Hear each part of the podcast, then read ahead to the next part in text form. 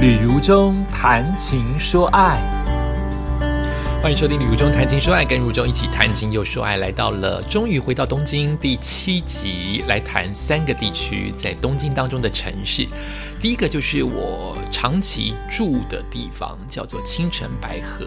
青城白河因为呃有了，它不叫都根哦，它也算都根吧，就是它是一个比较比较一般居住。老人居住，甚至很多坟墓的地方啊，很居很很平民，但因为一家蓝瓶，日本第一家蓝瓶在青城白河开店了之后，整个青城白河变成非常的文青，变成非常的咖啡，变成非常的开始有观光人潮进来，所以我一直住在青城白河都是为了咖啡厅，我还是在青城白河固定的。蓝瓶也去了，也去了他们的早午餐店，还去了一家，呃，非常知名，但我是去了当地才知道它知名。它就是在，呃，不说哈，就是它是很像医生穿着白袍在店里服务你们喝咖啡的一家店，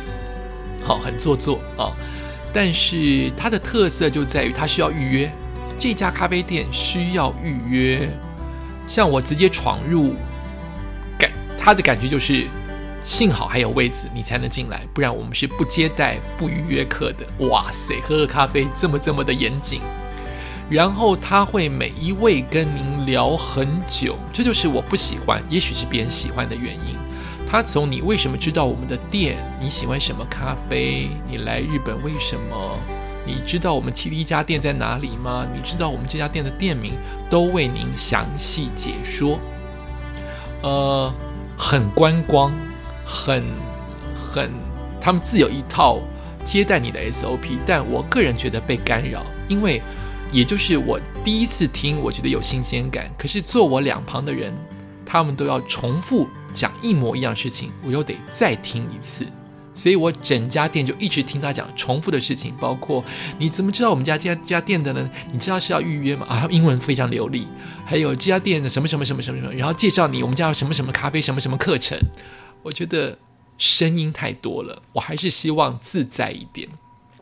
那这家咖啡厅在清晨白河非常有名，呃，我很喜欢在清晨白河的一早，以前是去跑步，就是。它有很多的河流，它有很多的桥梁，就是跟着河流跟跟着桥跑，然后在冬天的时候跑，还会看到河上的鸳鸯，那个水鸟我觉得是鸳鸯啊，很漂亮。然后当呃冬天天气好的时候，清晨白河的天空是真的是都比蒂芙尼蓝还要漂亮的蓝。哦，一片云都没有，然后阳光照在河流当中，啊，你感受到温暖。这样跑步，我觉得好幸福，好幸福哦。所以我很喜欢在青城白河，而且青城白河有两大铁路，都是这两大铁路可以去，几乎可以去我想要去的各个主要的地区。它就是半藏门线加上大江户线，它是这个的交接点。所以其他的几个重要的路，呃，重要的城市、重要的地区。都可以靠这两条铁路来经过。那我很喜欢这一站。那也许会有一天不再住这一站。那绝对的原因就是因为这一站的那家我常住的饭店，它床跟枕头不好睡。多年来，他们不停的改装，早餐很好吃，但就是枕头好硬哦，好浅哦。床好软哦，好，这是我个人不喜欢，但是对于年轻人来说，呃，应该是算不是重点的重点之一啊。清晨白河。呃，有机会你也去走一走，有很多的咖啡厅，你都可以在 Google 当中看到它的评分，以及去选择你最常去的咖啡。呃，即使现在清晨白河的第一家蓝瓶，到现在为止还是有人在开门前就排队。它也许不会像以前大排长龙，要排个二三十、四十五十人，但还是偶尔会看到排队这件事情，我觉得很感动啊。就是有一家店。它虽然位置很多，你排完店排完队进去之后，也一下都坐到位置，根本不需要等待，你干嘛要排队？可是就是有一群人在他开店之前愿意在那边守候，成为第一个进去店里面点东西的人，就代表这家店一定有个什么让你这么的喜欢，让你愿意提早在还没有开门之前，你就愿意等待找位子。所以我觉得那一家蓝瓶还是蛮具有代表性的。另外一个我去的地方就是神保町，好，神保町、神保町，它是一个结合的老书哦，古书的书店街，还有大学也在那边哦，还有呃体育用品社也在那边，那边有很非常多的地方在卖呃高尔夫球、卖鞋子，Mizuno 的旗舰店也在那个地方，它也有很多的咖喱店。很特别，对不对？它也有很多的乐器店，所以这几个东西结合起来，神保町就有一种学院的味道，就有一种学生的味道。我差一点在这边买房子，买一个小小的房子，想要租给别人，一个很老很破的房子，是我当时的财力买得起的。我永远不知道我有没有下错决定，我最后一刻还是没有买，原因是因为去日本买房子要至少连续去两次。要飞进飞出去两次，那就要近期之内一个礼拜之内，近期之内快快的要签约嘛，一定要进出个两次才能买到日本的房子。所以我因为不喜欢坐飞机，以及我没有这么的懂房地产，所以我当下没有买。有很多人说现在这么汇率这么低，你应该买了，我就是没有买哦。那。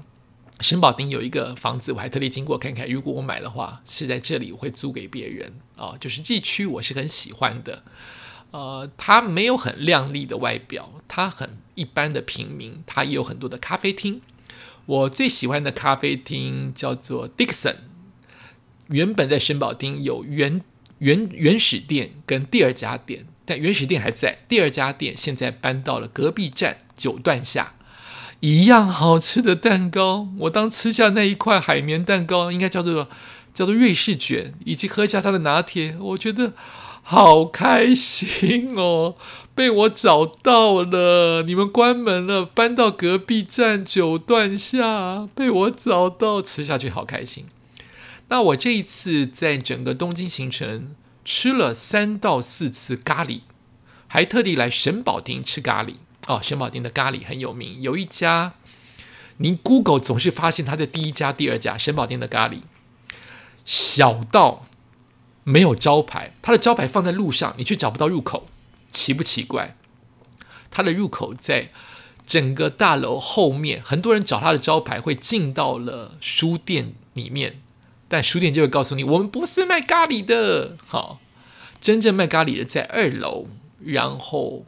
要经过停脚踏车跟机车的地方，你一看就知道这是大楼的后门，就是管理员跟破旧的电梯的地方。这里有店，没错，走到二楼就是他们的店。店的感觉是一个小小的酒吧，但它其实卖咖啡。这一家店它其实是卖咖啡闻名。但他的咖喱越吃越多人传说啊，有一家老咖啡店，而且超不起眼的老咖啡店在卖咖喱很好吃，就变成大家都来吃咖喱，反而没有那么喝咖啡。我不到五点就去吃，就已经感觉到那个那个流动率。呃，有人在排队，但还是很快就有位置。但你就会知道，没有晚餐的时间，都已经有人在这边排队，因为吃完就走嘛。这个大家不是来喝咖啡的，不会来聊天，就是吃完就走。它的位置不舒服，吧台位跟里面的位都很窄很小，甚至有一点旧，跟有一点黑。可是因为咖喱好吃，大家都愿意挤在狭窄的楼梯、狭窄的入口处，根本没有装潢的入口处，为了它的咖喱。哎，它的咖喱确实好吃，诶，我要怎么形容呢？它的咖喱是属于浓稠型的，不汤汤水水，非常浓稠，而且他把咖喱那个倒咖喱的那个，很像。阿拉丁神灯的那一壶端出来的时候，你会吓一跳，你会觉得有一只鸟在上面。因为我点的是它的大家都常点的鸡咖喱，好鸡鸡咖喱、牛肉咖喱、鸡肉咖喱，我点是鸡肉咖喱，它的鸡肉是炸的，不是那种煮到烂的入口即化的那一种，它是炸过的鸡肉，然后再淋上咖喱，所以他把那个炸鸡特地突出放在那个阿拉丁神灯倒咖喱的那一壶的头，让你感觉就更像神灯了。我真是形容的乱七八糟，好吃，它的炸鸡好吃，虽然名之为鸡肉咖喱，但它就是炸鸡，炸鸡淋上咖喱。好吃，那我因为想要吃更多的东西，所以我就希望它饭减半。我觉得饭减半刚好，你的咖喱汤汁刚好用完。如果你饭很多，咖喱汤汁我觉得有一点嫌少，不是真的少哦，是因为它真的很下饭，它又不会很死咸，你真的会一直拌饭吃。可是因为那个炸鸡需要分量，需要占有那个阿拉丁神丁壶的那个分量，所以它的汤汁势必。要少一点点，所以我觉得他的半碗饭还是对于很多女生来说是一碗饭，更何况那一碗饭就是男人的大一碗饭，就是你会吃的很饱啊，好吃。我觉得我下次去神保町，愿意再去吃一次。虽然神保町有这么多好吃的东西，听说还有乌龙面也很好吃，听说还有烧肉也很好吃，我都只喝他的咖啡。这一次肚子有，胃口变大，可以试一下咖啡之余，再试一家咖喱。下一次再去，我想我还还是愿意再吃一次这一家的咖喱，好吃哦。你 Google 都 Google 得到，好。然后再来讲到就是夏丁，夏丁，呃，清泉白河是夏丁，所以夏丁就有点像我们的所谓的老社区。如果说台北的夏丁，你很容易想到就是西门町或万华。那东京的下町，也就是偏向于整个山手线，偏向于东边，比较东边、北边都有。这样讲不公平，应该讲就是比较比较等待都跟比较平民，比较比较接近浅草、接近羽田川这一区都是下町。青城白河一直走到藏前，一直走到浅草，都算是下町的一部分。哦，我很喜欢在这边散步，这边慢跑，这边你可以坐船游羽田川，它可以从浅草一直坐到台场。那你也可以单纯的坐到河体，看看它的船，看看不同角度的晴空塔，越走越接近，越走越巨大。然后现在我也上次说过了，它盖了新的叫做 Sky River，还是 River Sky。Sky River 就是可以通过羽田川的行人步道桥，它是连在呃列车、火车会经过的桥下面盖了一个步道，很好走，很舒服。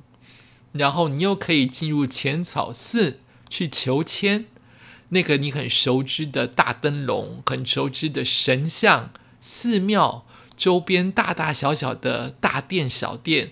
你都可以好好的逛一逛，所以我觉得，呃，它很代表日本性。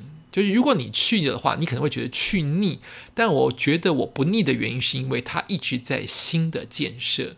你忽然在转角当中，转角处会发现，哎，怎么藏前有一家巧克力专卖店？哎，怎么有一家这么漂亮的文具店？哎，怎么又有一家经得起考验都没有倒的咖啡店？哦，你会觉得很有趣。会觉得很值得在周边走一走，所以我就把自己当做一个老人，我不介意。我很喜欢下町，在下町散步，在下町吃东西，在下町喝着时髦的咖啡，我都觉得很有自己的仪式感。